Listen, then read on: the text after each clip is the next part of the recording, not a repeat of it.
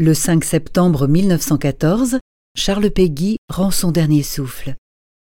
Diffusia.fr vous invite à écouter un extrait de son poème Cela m'étonne toujours. Cela m'étonne toujours, dit Dieu, d'entendre les gens dire Nous sommes mariés. Comme si on se mariait un jour. Laissez-moi rire. Comme si on se mariait une fois pour toutes. Ils croient que c'est arrivé et qu'ils peuvent vivre, vivre de leur rente d'amour, de gens mariés. Comme si on se mariait un jour, comme s'il suffisait de se donner une fois, une fois pour toutes. Comme si, moi-même, j'avais fait le monde en un jour, comme s'il ne fallait pas, à tout prix, par un bon sens enfin, se marier tous les jours que je fais.